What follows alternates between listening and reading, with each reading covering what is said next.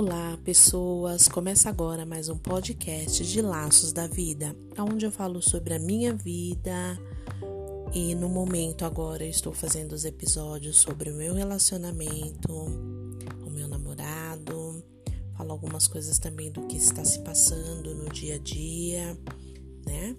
É, só para fazer um, um adendo, eu e retroceder um pouquinho lá atrás nas histórias. Eu comecei a namorar com Barry, né?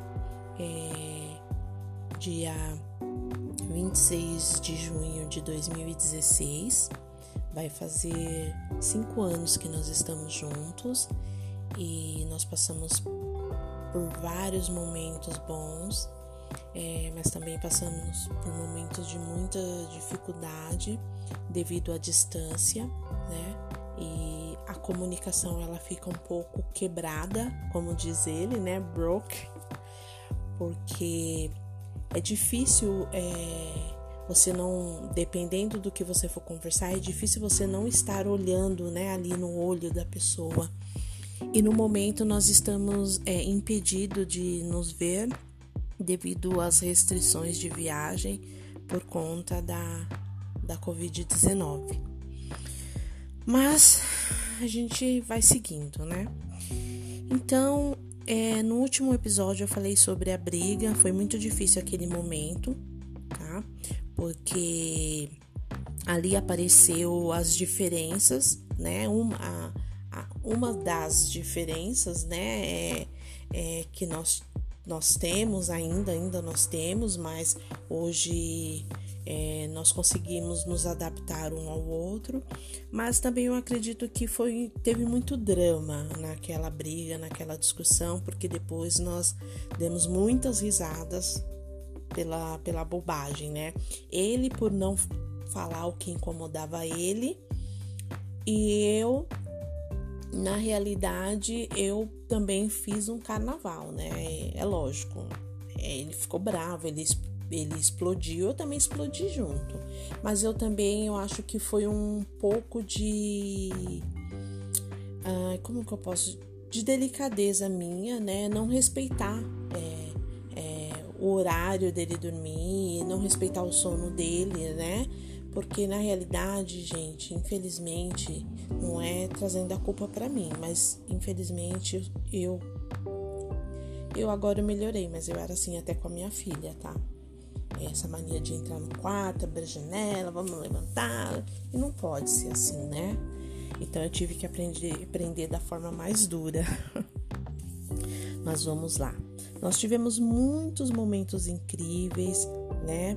É, mas com essa discussão nós, nós, é, nós percebemos que nós teríamos muitas coisas para enfrentar, né?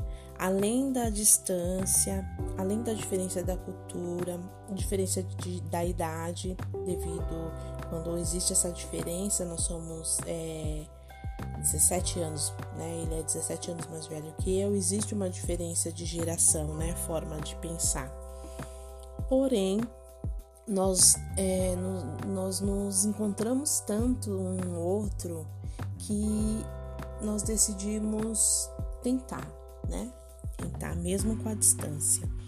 E depois da gente conversar muito, né, sobre essa discussão que nós tivemos, é, um ficou um do lado, tudo um cômodo lá, ele ficou no quarto, eu fiquei lá na, na sala, assim, pensativa, sabe? Aí, uns dias atrás eu tinha falado para ele que eu estava com vontade de comer comida é, brasileira, arroz e feijão, né? Porque nos Estados Unidos você encontra, encontra, mas você não vai encontrar em qualquer restaurante. Então ele me chamou, ele falou assim: "Ah, eu tenho uma surpresa para você, vamos almoçar".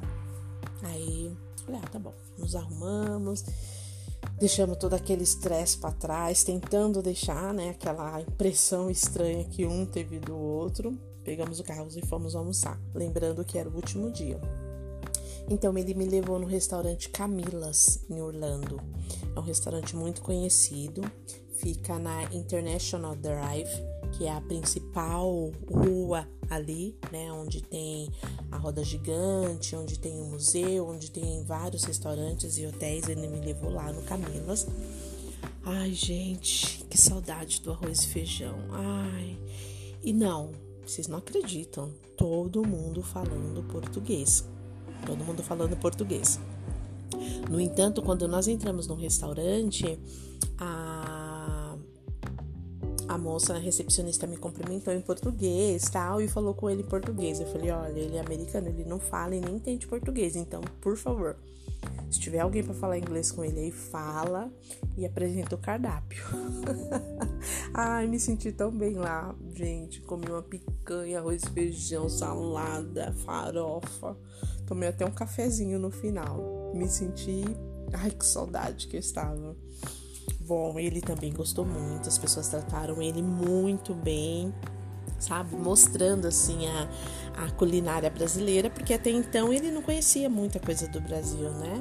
Então mostrou para ele a, culinária, trouxe algumas coisas peculiares, assim, sabe? É, é, eu lembro que acho que foi torresmo, é, couve. Nossa, ele amou. Ele se sentiu assim, bem.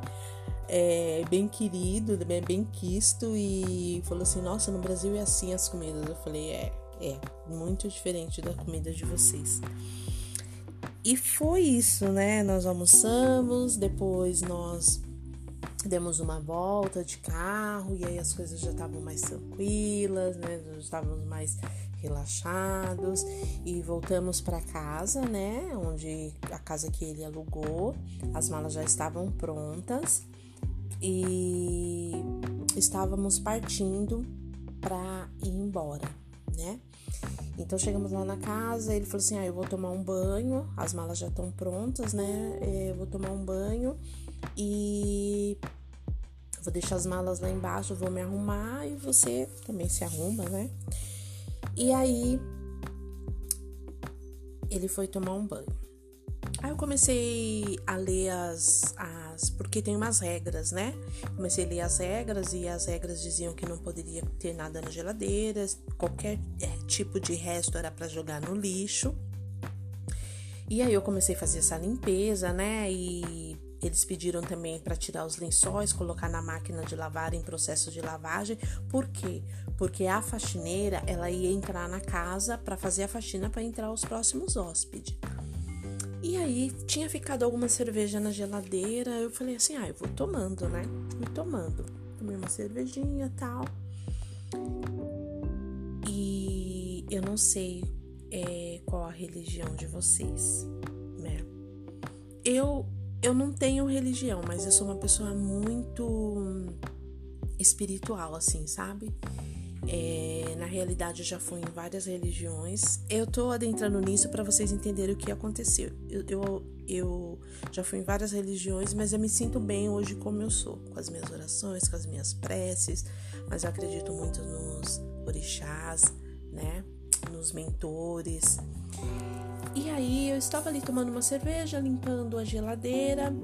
De repente eu senti uma coisa assim, um, uma sensação de como se tivesse alguma coisa me movendo, me movendo. É muito louco, muito louco. Me movendo. E aí aquela coisa foi me, me movendo, gente. É, é assim, é inexplicável. É como se tivesse uma presença do meu lado muito forte, assim, sabe? E eu fui andando, andando, andando, saí da cozinha, fui andando, andando, levada por essa força. E aí as nossas malas estavam próximas à porta. E aí de repente eu cheguei próximo às malas e comecei a estalar os dedos. Eu eu eu tinha consciência do que estava acontecendo, mas eu não conseguia ter controle sobre aquilo. Comecei a estalar os dedos, estalar os dedos, estalar os dedos, estalar os dedos. E aí é como se tivesse uma presença do meu lado e a minha cabeça falava assim: é, comigo mesmo, o que está acontecendo? O que, que vai acontecer? Será que o avião vai cair? Será que é algum sinal? E meus dedos estalando forte. Tá, tá, Estalando, estalando, estalando, estalando. E aí eu fui, porque a casa ela tem um corredor assim, né, que vai que é da sala, vai até a cozinha meio que entrando pra piscina. Eu fui e voltei umas três vezes estalando o dedo e chegava perto da mala. Tá, tá, tá, tá, tá, tá. Gente, aquilo foi sobrenatural, como quase tudo na minha vida. E de repente eu senti, pá, como se tivesse saído aquela coisa, sabe? Tivesse saído de, de, do meu lado, tivesse saído ali do envolto. E aí, mas eu todo a, a todo tempo eu consciente, a todo tempo eu consciente. E aí eles tinham se trocado, saiu do banheiro e tal. Eu não falei nada para ele. Pegamos as malas, fomos para o aeroporto. Foi um momento muito assim triste mesmo de despedida, sabe? Ele ia para Filadélfia, né, que fica duas horas e meia mais ou menos de Orlando, o voo duas horas e meia, duas horas e meia até Filadélfia. Filadélfia fica próximo de Nova York, tá? E eu indo pro Brasil, mais ou menos 8 horas e 40 de voo. Resumindo, nos despedimos, choramos, mas ali naquela naquela despedida nós tivemos a certeza que nós pertencíamos um ao outro.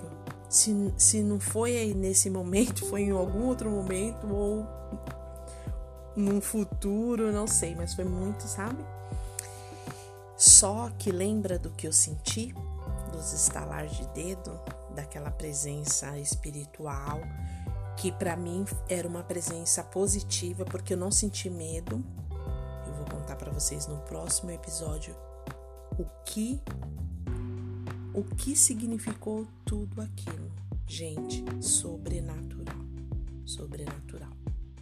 Mas eu conto para vocês no próximo episódio. Bye bye.